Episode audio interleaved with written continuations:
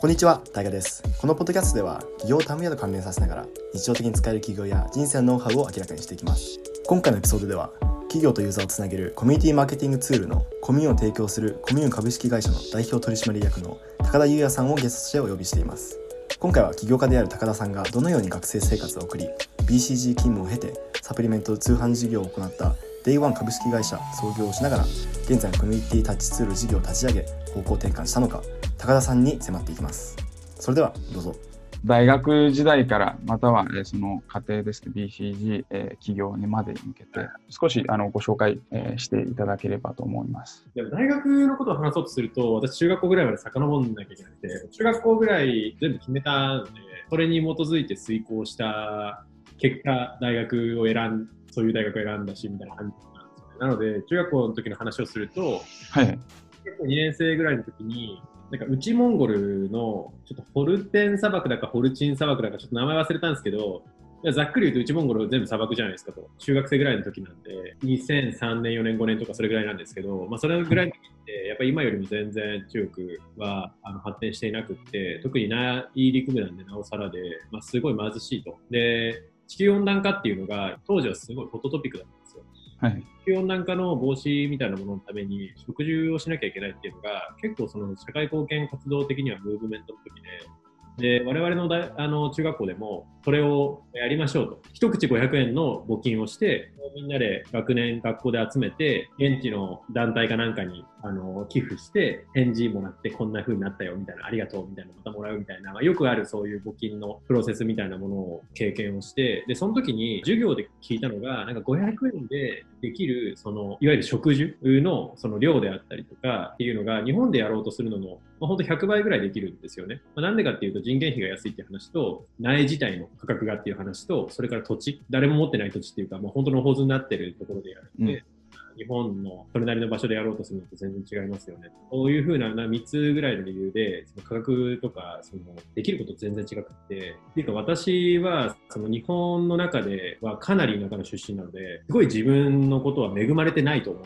ていて、その中学校入るぐらいまで。で、2年生の時にそういう話を聞いて、あ、なんか結局相対性の問題で、自分っていうのは、恵まれてる環境の中で相対的に恵まれていないグループに属しているだけで、その世界全部でスナップショットで切ると、まあ、全然恵まれてる方なんだなっていうのを、すごいその時思って、で、なんか、それって良くないよね。なんか僕らはこんな、お腹いっぱい飯食ってるのに、その人たちは飯食ってなくてとか、すごい貧しくてとかみたいな変だよねっていうのすごい、その時に感じたんですよね。で、なんていうんですかね、まあ、それを感じたときに、なんか私自身はやっぱすごい田舎の出身だったっていうのも幸いしてというか、幸か不幸か、自分は特別な人間であるっていうふうに錯覚をしてしまってですね、なんとかししなきゃいけない、こういうふうに思って、で、なんとかしようとしたときに、それがなんとかできるのは、当時、まあ、中学生とかで知識もないので、はいまあ国連なんじゃないかと思って、で国連に行くってもうすぐに決めたんですね、中2の冬ぐらいで。なので、高校も国連って英語以外にもう一個話せないといけないって聞いて、まあ、何語でもよかったんですけど、英語以外の言語ができる学学校に進学。で、その後、高校入ってから、なんかどうやら日本から行こうとすると、まあ、現実的には一番打率高いのは、もう国家公務員から出向で行って、そこでちゃんとパフォームして、で、プロパーの権利もらうっていうのが一番打率高いんですね。これはもう今でもそうなんですけど、打率高いんですよ。はい一生懸命なんかこの国際協力のゼロから駆け上がっていく人たちって、こうハイライトされるけど、めちゃめちゃ少なくて、うん。マジョリティはそういう人たちであるって聞いて、あであれば国際公務員になる前に国家公務員になって、そういう道が選べるようにしたいなと思って、でそうだとするならば東大行くしかないなと思って、で、うん東大に行くことにして、で、東大に行ってっていう感じです。で、東大行くときも、文系だったんですけど、最初はどこでもよかったんですけど、国連に行こうと思うんだったら国際関係論を学ぶべきじゃないかと思って、文化三類に入って、文化三類から国関って、まあ行きやすいんですけど、いろいろ調べたら、国際関係論を学ぶことって、なんか野球選手になりたいって言って野球のルール学ぶのと一緒で、そこであなたは何ができるのっていうものがないんですよね。国際人としての教養は身につくかもしれないけど、国連にいる人たちってそんな前提で持っていて、その上で専門性何なんですかっていうところで戦ってるっていうのを1年生だか2年生ぐらいの時に知って、で、ここ行ったら専門性がないから勝てないなと思って、はい基本的なところで行けやすいところどこだろうと考えたときに、経済に興味があったんですけど、いわゆる純粋なエコノミストとして国連で働くほど頭良くないなと思った。で、経済かける人気のないとこだったらいけんじゃねえかと思って、なるほど。で、農業、僕農業経済なんですけど、はい。農業経済ってめちゃめちゃ国際機関の中ではプレゼンスがあるんですね。うん。うん。我々みたいな国ではなくて、ほとんどの国においては第一次産業っていうのが、その GDP の中に占める割合は結構大きかったりするんで、あの、工業、いわゆるなんか鉱物の方ですね。工業とかで一発当てたろうみたいな国以外は、基本結構まあ、農林漁業なんですよ。っていう中で言うと、結構ポジションも空いてるし、これなんかいけんじゃねえかと思って農業経済に行ったんです。で、農業経済に行ったら、OECD とかもまあ行ってたんです。なるほど。あの国連というか国際機関でのインターンって基本的には修士に所属しないといけないんですけど、私、大学学部しか出てなくて、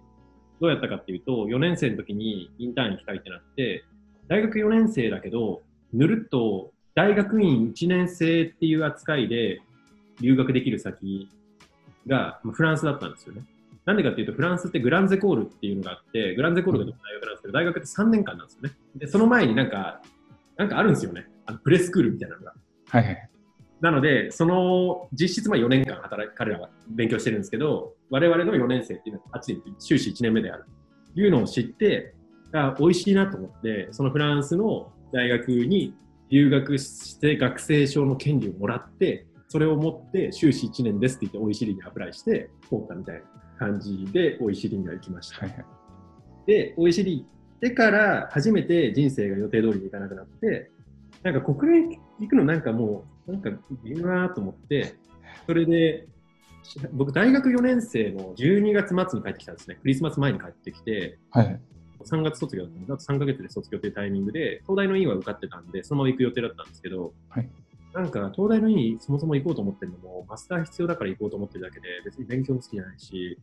なんか全て国連のためにここまでやってきたんだけど、そもそも国連行きたくなくなってきたのはどうしようみたいなところで、で、友達に相談したら、たまたま友達があのボストンコンサルティングという会社の内定してて、いわゆる外資コンサルとかって数を追う内定を出さないので、結果的に人数が少ないとか、結果的に人数が多いというのが結構あるんですよ。うん。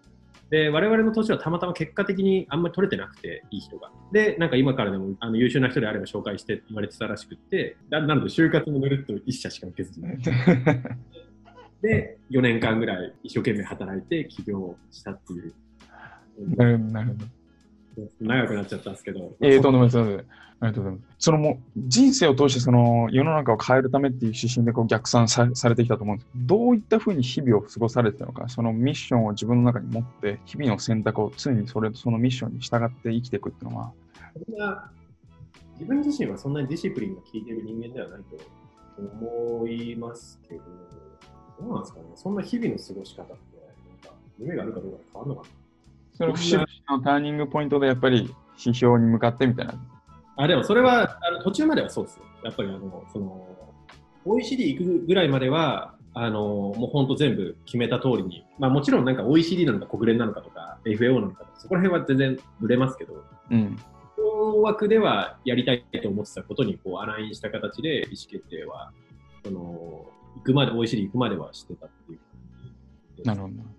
まあ、農業経済勉強するとか、OECD 目指されて、えーずっと、えー選択してきたと思うんですけども、こう周りからの仲間外れとか外圧とか、こう自分のモチベーションを削ぐようなこととかってあったりしなかったんですか？まあ大学入るまではすごいすごかったですか？私だって、すっごい田舎の出身なんですよ。本当のマジマジリアルガチ田舎。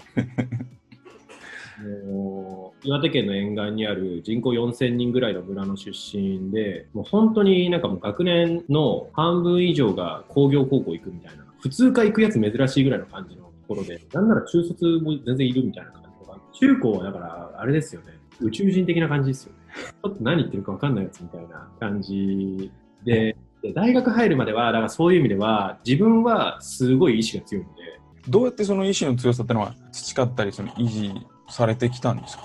もともと自分が生来持っているものというか、その幼少期に持っているものと、それからあの経験によって得たものの2つがあって、生来身につけているものでいうと、やっぱりそういう出身出自なので、もう大学入るまで自分より優秀な人に会ってないんですよ。なので、小国の王みたいな感じなんですよ。だから、新国の中で言うと全然大したことないんだけど、もう本当この小国めちゃめちゃ貢ぎ物されてるみたいな、なんかそういう世界で生きてきてるんで、それがいい方に働いた。自分は特別である、なんかノブレス・オブリージュがあるんだみたいなことを、うん心のどこかでその感覚が育ってたっていうのが生来持ってたもので、でそれがすごい強化されたのは2つあって、1つは中学校1年生ぐらいの時に、親父がリストラにあったんですね。はい。なんか、安定って嘘だなみたいなちょっと思ったんですよね。なるほど。結構、なんかその、いろいろ考えてて、なんかその安定的な幸せとかもあるし、自分はなんかどういうふうにやっていくのかなみたいな、なんかそのいろいろ、例えば海外みたいなチャレンジも怖いし、だそういうリスク取るの怖いっていう自分と、一方でチャレンジしたいみたいな自分がいて、飛び切られて、マジで毎日家にいたんですけど、なんかそういうのとか見てて、なんか結局他者に委ねられた安定みたいなものって虚像で、うん安定っていうのは本来的には自分がそのチャレンジし続けること、不安を取り続けることによってしか安定っていうのは得られないっていうすごい逆説的な感じなんですけど、安心の方を選択し続けることによって安心ではなくなるっていう。で、なんか親父はだから本当安牌みたいな感じの人生だったんで、でそういう時になんか、うわっと思った一つと、もう一つは、大学1年生の冬にが2011年だったんで、私、やっぱ被災してるんですよね、その地元が。はいで結構流されたりとかも全然してるエリアなので、友達とか、そのね、知り合いとかが死んだりとかも全然あって、死みたいなものがその時初めて身近になったんですよね。なんか自分、いつ死ぬかわかんないんだから、なんかやりたいことやった方が良くないかみたいな。で、しかもやれやれる、やれる、その、なんていうの、やれる環境にいて、かつやれる能力があるんだったら、それやるべき、より強く思ったのはその時。大学1年生の冬にそれがあってから、だいぶ学部選びとか、国際機関のインターン調べたりとかを始めたっていう。なるほど。あと、それについて、どういった学生時代過ごされてたのか、サークルだったり、あと、橋本さんのとの出会いとかですね。あの大学入った時に、スポーツ愛好会っていうサークルがあるんですけど、まあ、僕はテニスやって、橋本はバスケやってたんですけど、なんかそのいろんなスポーツをやるそのサークルっていうのがあって、はい。それの飲み会とかの時だけ都合よく一緒に飲むみたいな、その概念がスポーツ愛好会っていうなるほど。なので、普段の仕事は国交省とか総務省とかいろんなところでやってるけど、国家公務員飲みみたいなのがあるあるみたいなああ、なるほど、なるほど。感じだったんですよ。なので、私、橋本はその飲み会の時だけ一緒みたいな感じでしたね。で、大学の時は普通にワンオブ友達です。特に強いボンドがあるわけでもなく。まあ、特に強いボンドはなかったですね。ボンドがあるとすると、やっぱ2つで、1つは、その、社会人になってから起業しようと思ってる人自体が、まあ、そもそも少ないじゃないですか。そうですね。少なかったからこそ自然にそういう話をするようになってるもう一つは2人とも同じタイミングでアメリカで働いてたんで、2人ともまあアメリカで友達いなくて、あの、寂しいんで夜とか、あの、大学するみたいななるほど、なるほど。感じで、あの、急接近したみたいな感じです。そのまま、あの、学生時代経て、留学、留学を経て、OECD のインターンあって、でそこの現状でのその経済の、えー合理性がないとやっぱり世界変えられないよねっていうあの話だったと思うんですけども、その自分の中で一生、あの人生をかけて追いかけてきたもののこの正解が崩れたとき、どういう心境だったんですか？うん、いや、なんかハウが変わってるだけで別に登ってる山変わんないから、ああ、なるほど。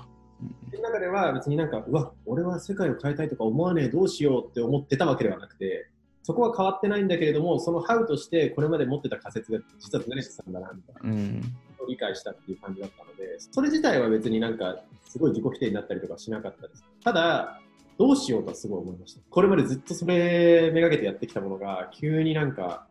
実はそうでもなかったみたいになった時に、すごい悩みましたね。悩んでどう自分で答えを出すに至ったんですかね？いや、でもたまたま友達に紹介されて、ラッキーっつって。でも、日本に帰ってくるときに、じゃあ、あの、短絡的ですけど、これ初めてそのビジネスを行うことへの興味が出てきたんですよね。で経済合理性がないから、そのサステナブルな形で社会を変えることってできないよねと。OECD のベンディングマシーンにがよく壊れるんですよ、フランスなんで、マジでどうしようもないから。で、大体2週間に1回ぐらい壊れるんですけど、ある日、まあ、見たら、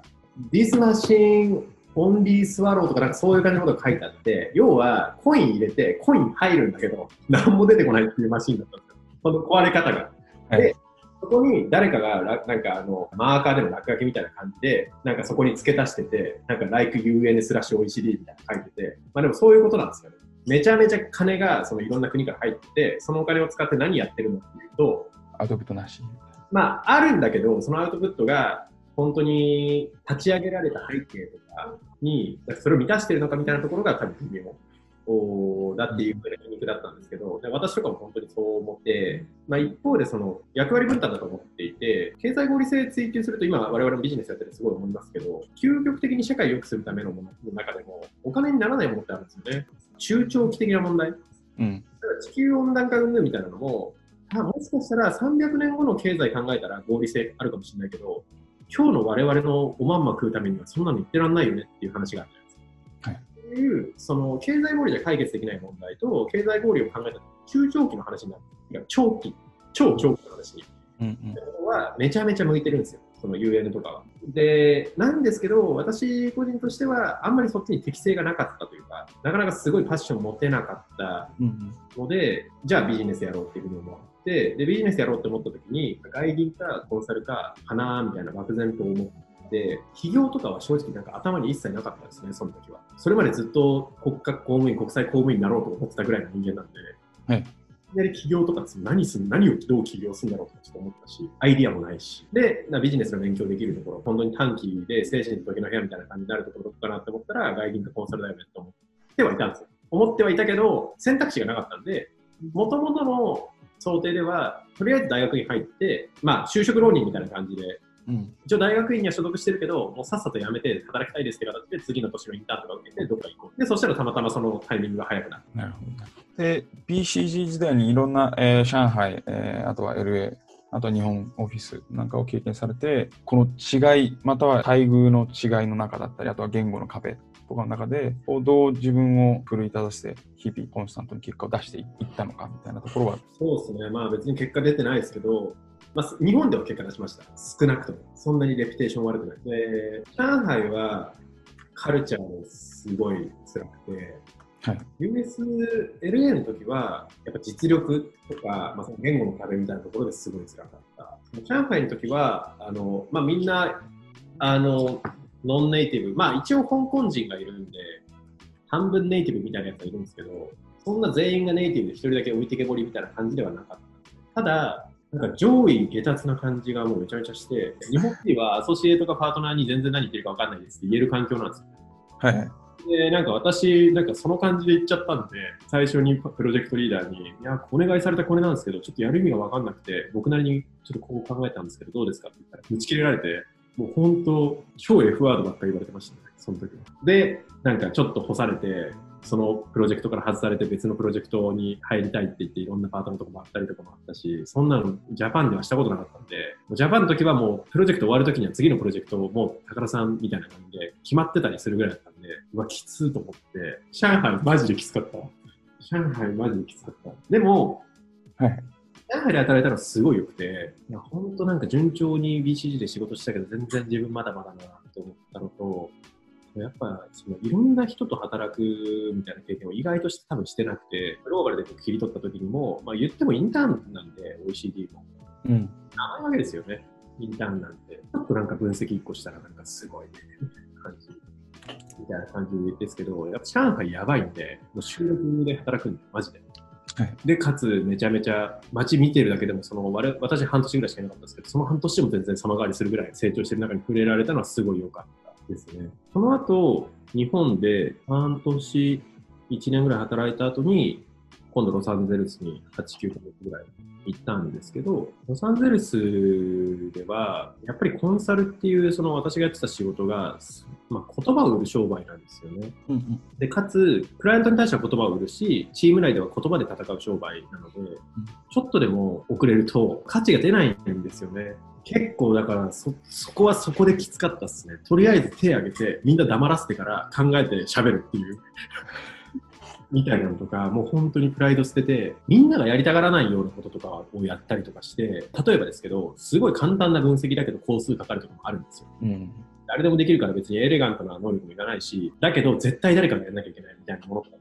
て、そういうのをなんか自分がやるとか、かそういうふうにしながら徐々になんかこう、チームのメンバーにも話聞いてもらえるようになったみたいな感じでしたね。その上海の文化の違いだったり、LA でのその速さだったり言葉の壁だとかってのは、現在の今、企業だったり、日々の生活にどういったふうに生きてたりするんですか？すごいなんか大きかったなと思うのは、それまでの中高大社会人 BCG のジャパンっていう意味で言うと、本当この場所痛くないみたいな思ったこともな、逃げたいみたいな思ったこともなかったので、なんていうんですかね、思えたのが良かったというか、そういう経験が、まあ言っても僕がどんなにアンダーパフォームしたって BCG 潰れないし、別に僕もそんなクビにならないですよ、そんな簡単には。みたいな環境でできたのはすごい良かったなで、起業しました、そこからいきなり、なんていうんですかね、その、挫折しましたとかだと、結構私の周りでもポキッと折れちゃう人とか、うん、精神的に病んじゃう人とか、やっぱいるし、起業ってすごいプレッシャーあるんで、特にうちとかの場合だと、やっぱ、あの、第三者のお金も入れてるので、なんかそういうのに対して、いやもうあの時、毎日なんか枕濡らした時よりマシだなみたいな思えるのはすごい良かったです。なるほど。ちょうど今、あの、企業の話出たと思うんですけど、その橋本さんと日夜アイデア物件だったりとかをして企業を決められたと思うんですけど、実際にどういった風な過程で、じゃあもうやっちゃおうみたいな風になったのかっていうのは？なんかちょっと上がった感があったんですよね。その私も橋本も。うん上がった感っていうのは、日本人で外資の日本支社に入って、USA のチケット手にできるのってめちゃめちゃ少ないんですよ。で、本当何年かに一人。それ、私なんかよりも、まあ、橋本とかはもう本社ですし、シリコンバレーの本当ヘッドクォーターだったんで、Google、橋本とかも。ちょっと二人とも、あー、ちょっと頑張ってきたね、我々、みたいな。いやー、いろいろあったよね、みたいな、なんかそういう感じのモードになっていて、なんていうんですかね。で、給料も別に悪くないし、結構人生の岐路だったんですよね、ちょうど2人ともタイミング的には。うん、で特にあの US に至ってのはでかくて、US に居続けるっていう選択肢をこう頑張って取りに行くと、もう本当にグリーンカード取りに行くっていう話なんで、数年間絶対ステイします、その会社でコミットしますって話になるんですよね。か、来てすぐだけれども、このタイミングで次のキャリア考えるかどっちかなんですよ。なんか中途半端に2、3年とかいっちゃうと、あと1年でとかなっちゃうから、なるほど。もう今、どっちかにするか決めなきゃいけないよねみたいなのがちょうど2人とも同じタイミングであってで、まあ、橋本も私もなんかあんまり安牌には行きたくないよねっていうのがあったので日本にいる時からまあ企業のアイディアとかの壁打ちとかしてましたしそれもあってもうやめるのはやめた方がいいんじゃないか。いわゆるその Google の言葉なんでこれ日本のあれだと難しいんですけどなんか英語でだったらもしかしたらあるかもしれないですけどなんかいわゆるなんか金の足かせをされてるっていうんですよね。それどういうことかっていうと、めちゃめちゃ待遇いいし、めちゃめちゃステータスになるし、めちゃめちゃ楽しいし、飯食い放題だし、みたいなのって、金の足かせで、うん、それでめちゃめちゃエンジョイしてたら、気づいたら自分の足がヨボヨボになっていって、うん、で、この人生何なんだっけっていうふうになる。っていうのが、まあ、よく形容されてて、まあ、橋本はなんかすごいそういうの、いい意識があったみたいですね。私もコンサルだったら別にいつでも戻れるかなっていうのもあったし、もう BCG にいても社会変えようと思ったらパートナーにならないと社会変えられないんだよ。なるほど。それで起業そうですね。私自身がもともとフルスケアのループやってたんで、そこであのサプリメントのインダストリーがあって、で、US とか中国、日本に比べると、その日本のサプリメントマーケットってすごい小さいんですよね。で、ポテンシャルもあるし、やりがいのあるところだとは思っていて、だからどっちかっていうと、前回の反省は、マーケットインで入っちゃったっていうのが、結構、そのサプリメント、今考えたら、結構打算的に始めてしまった感はあります。その Day1、Day1 株式会社、えーと、橋本さんと共同設立されたと思うんですけども、その高田さんが CEO で、橋本さんが CEO っていう、その役決めに至った経緯、どういった背景があったりしますか？何が得意かだと思います？なるほど。橋本って、なんかその、すごいいいやつなんですよ。されると思うんですけど、僕よりもはるかに、あの、第一印象はいいはずで、で僕はどっちかっていうと、ことに向かう方なんですよ。うん、橋本さんどっちかっていうと、人に向かう方なんですよ。うん、で、役割、あくまで役割でしかなくて、どっちがいいって話ではなくて、その意思決定はことに基づいて行われるべきなんです。なぜならば、会社っていうのは会社として存続するためにあるのではなくて何かを成すためにあるのであって、うん、ここにいる社員を幸せにするためにあるのではなくてあくまでそれは手段なんですよ。社員が幸せじゃないと維持されないとか、その頑張って活躍してくれないから、これを大事にする必要がある。で、なんであの活躍していただく必要があるかっていうと、会社として目標として何かを達成するためであったり、ことをなすためというふうになったときに、ことに向かわないと、痛いことができないんですよ。痛いことっていうのは痛みを伴うことができないんですよ。経営上の意思決定って時にやっぱり痛みを伴うんですよね。例えば、あの、入社してくれた誰かに、あうちは誰も辞めてないですけど、まだ。例えば、あの、他社の例とかで言うと、すごい、一緒にやろうって言って、それこそ僕と橋本みたいな関係性で、共同創業者と仲違いして、で、そいつが株持ってるから、返せって言ったら返さないから裁判を起こすとか、もう全然、その全然あるんですよ、そんなの。とか、あとはその投資家との関係性が悪化をして、で、投資家と喧嘩しなきゃいけないみたいな。でこれまでなんでみたいなお互いがっつりやっていきましょうみたいになってた人に、めちゃめちゃディスんなきゃいけないみたいなのとかもあるし、やっぱ辛いことをどっちがやるべきかみたいなので言ったときに、私が辛いことを引き受けるべきで、むしろそのチームのパフォーマンス最大化っていうのは私は多分得意じゃないので、オペレーショナルな部分は橋本さんにお任せするっていうのが、なんか役割分担としていいよねっていうふうに当時話したような気がします。うん高田さんにとってのやっぱり理想とする CEO 像というのはやっぱり痛みを伴う決断をもなせる常にことに迎えるような会社として迎え向かうべきなすべきことを常に考えられるような人物が、えー CEO 像としてはやっぱり理想である。そうですね、究極的には3つか4つぐらいあって、で1つ目はまず登る山を決めることですよ。うん。で2つ目にその登り方とかあのみたいなところをざっくり決めるみたいな話、あとはやってくれる、やってくれみたいな。感じに、橋本さんとかみんながやってくれるんで、で3つ目は、いわゆる、まあ、さっき申し上げたその痛みを伴うものを含めて、意思決定、そのどう考えてもこうだよねみたいなものじゃない意思決定をすることがあの役割だと思う。な何人が考えても同じようになるよねだったら別に私がいる意味ない例えば意見が二分されるようなものあるいは大多数は反対してるけど私はこ多分こっちの方がいいと思うみたいな時とかにそっちを選ぶべきかそれともみんなの意見に従うべきかみたいなのを結局やっぱ決めるのが私の仕事なんで、うんそれが正しくできるみたいな感じですかね。なるほどやっぱり今学生もいろんな起業しようとか思う人多いと思うんですけどもその際に仲間とかっていうのはどういったふうにこう決めたり直感なのかパッションの熱量のその度合いなのか、いわゆる、うー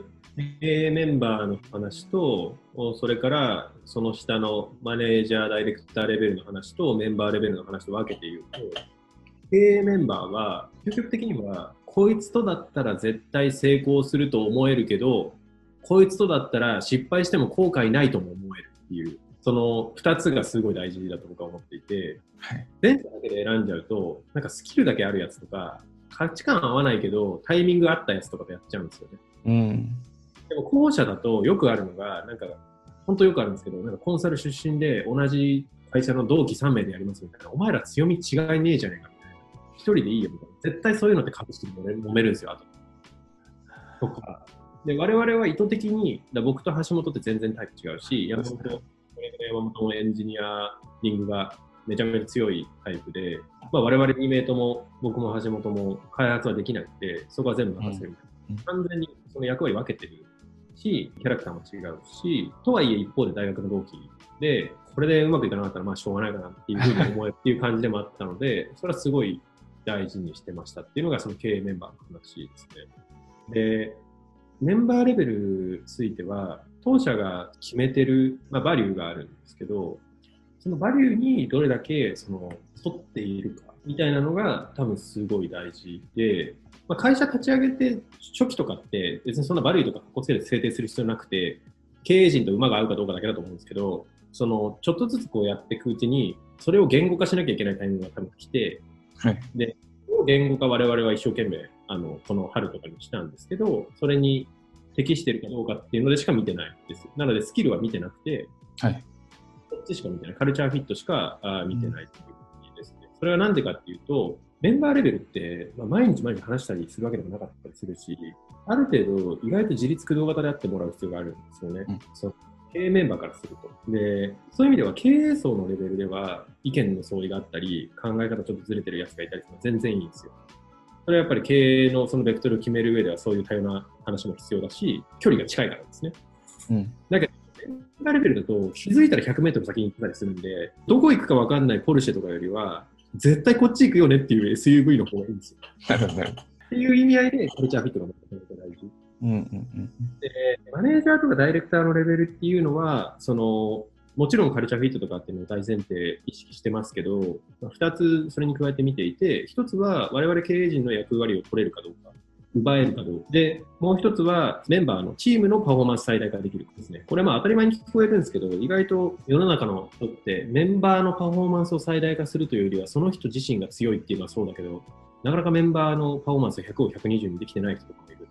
うん。それができるかどうかっていう、なんかそこの2つだけは見てるって感じです。まあ、そんな難しくないですけど、シンプルに見て。そのまま学生のその最近のトレンドっていうか、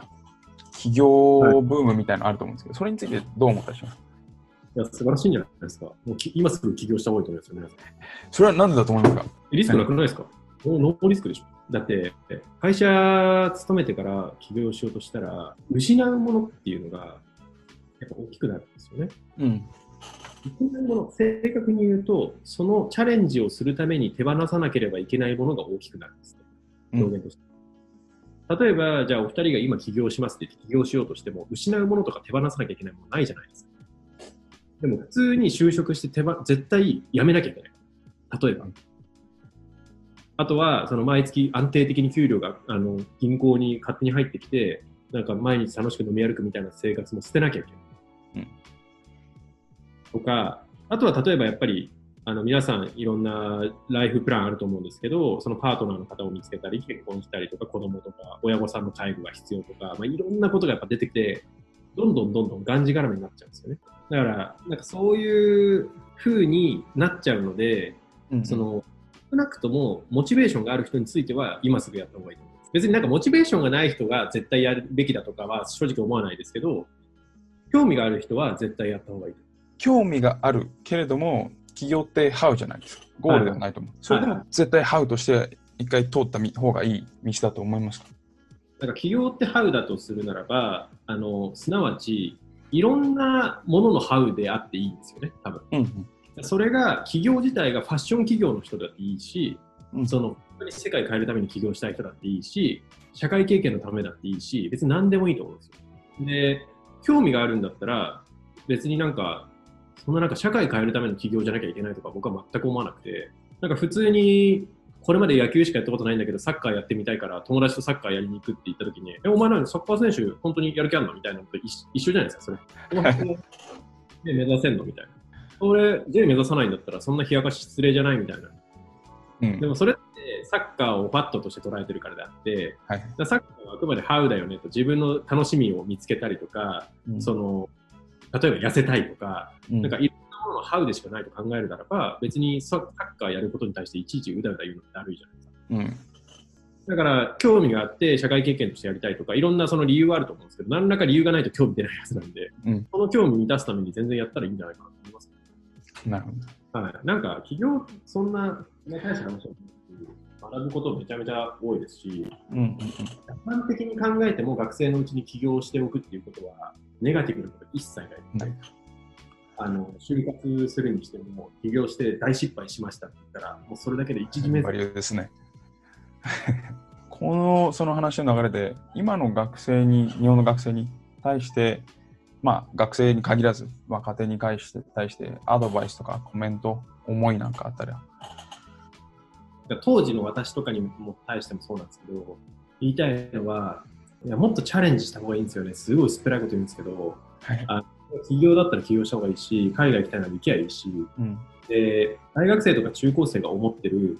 それによる失うものみたいなものとか、それによるなんか不安みたいなものって、マジでしょうもないから、うん。だし、なんか、いや、起業して失敗したらどうしようとか、お前のことなんて誰も気にしてねえからみたいな。いや、例えば私もそれすごい感じたんですよ。例えばサプリやですか。で、サプリやってて、やめたわけですよね。で、もう敗軍の将みたいな感じな気持ちなわけですよ。で、生きって BCG やめて、いや、俺も世界取るから、みたいな感じで BCG やめて、で、うわ、これみんなに合わす顔ないなと思って、で、まあでもしょうがないから、なんか行かなきゃいけないディナーがあって、それに行ったんですよ。で、サプリどうなのって言われて、いや、今、まあいろいろあって、今こういう感じで次のやつ考えてるんです、みたいな。言ったらすごいバカにされるかなと思ったんですけど、なんか、あ、そうなんだ、頑張ってぐらいの感じだったんですね。でもなんかそれって、なんか私がすごい大切だからとか、応援してるからとかっていうよりは、本質的にはみんな多分どうでもいいんですよね。その他の人がどうかなんて。そんな余裕ないし。うん。ちょっと若い時の自分はすごい自意識過剰だったなっていうところはあって、自分自身。そのすごい失敗を怖がったりとか、まあそれがあの、インターン行ったりとか、そういうところでは、頑張る原動力になってうまく機能した側面も一方ではあるのは事実だと思うんですけど、うんうんもう一方ではすごいやっぱり臆病になっちゃってたところがやっぱりすごいあるなっていうふうには思ってますね。で、だからチャレンジした方が、その今の学生がその絶対いいだろうなって思ってる理由は2つあって、1つは私のその、まあ、親の話だったり、自分自身の経験として、さっきの話じゃないですけど、安心な道とか安牌みたいなものを選び続けることによってめちゃめちゃリスクがでかくなるとか、はいやりたくない方とか苦しい方とかチャレンジングな方っていうのを選び続けることによってやりたいことができるようになるとか、うん結局世の中ってよくできてて、なんかそういう感じだと思うんですよね。なので、なんか今のタイミングで無難な選択肢とか安定した職業とか安定した職業なんてねえし、なんかそういうのを選ぶぐらいだったら、なんかやりたいことやった方がいいんじゃないかなっていうのが一つ。で、これはまあ普遍的に学生の方だったらみんなそうだと思うんですけど、で、二つ目はよりあの今の学生についての話なんですけど、はい皆さんってあの生産年齢人口の割合、15歳から64歳なんですけど、定義は。はいその年齢人口の国の人口に占める割合っていうのを、まあ、調べたらすぐ出てくるんで、後で見ていただければと思うんですけど、日本ってダントツで少ないんですね。うんで、今後も一応順調に1位をキープしてくるんですよ。で、それってどういうことかっていうと、働き手、かつその中でも若手っていうのがめちゃめちゃ貴重。だから20年前にリスク取ってる人とかだったら、いやいや、お前なんか3年プータローしてて、お前そんな雇うとこないのみたいになってたかもしれないですけど、今ってもう2年ぐらいどっかに海外行ってましたとか、え、24歳ぜひぜひみたいな感じなんです。っていう、その社会条件を考えると、今の若者はめちゃめちゃ有利で、うん基本的には、あの、売り手市場である、就職するにしても。うん中で言うと、今安牌いっちゃうのは、その合理的かどうかって意味合いでも合理的じゃないなるほど。からチャレンジした方がいいと思います。最後に、あのー今後のですね、その高須さんの人生とともにコミューン含めて、どういった道を描いているのか、どういった自分のその人生を思い描いているのかというところを、ね毎日一生懸命生きることが、その、まあでもそうですね、究極的にはとはいえ、現実的な自分もいて、じゃあなんか今の会社でどこまでやったら終わりだとかもないと思ってるんです導入してるお客様の数が100社超えたら、それがそうだと言えるっていうわけの定義もないし、はいそこはなんか終わりがない気がしているので、事業については意外と粛々やっていくだけだなっていう感じですね。なんかここまで頑張るみたいなのも、なんか IPO までっていうのも IPO も、ね、通過点だし、うん感じはしています。ただ、なんか人生みたいなところでと、やっぱり昔は自分が世界を生んでる、自分が社会をどうするとか、うん。そういう考えて、自分のことばっかり考えてたんですけど、やっぱり今、そこそこの年になって、そろそろ、まあさすがにまだですけど、35、40とかになったら、その後進の育成いかにしていくかっていうのがすごい大事なので、私はまあ岩手出身なので、ちょいちょいなんかその岩手の高校生とかになんか講演やったり、なんかそういうやつとかはもうちょっと強化していきたい。その後進の育成のところは強化していきたいし、あとは事業って意味合いではない会社って意味合いの方ですね。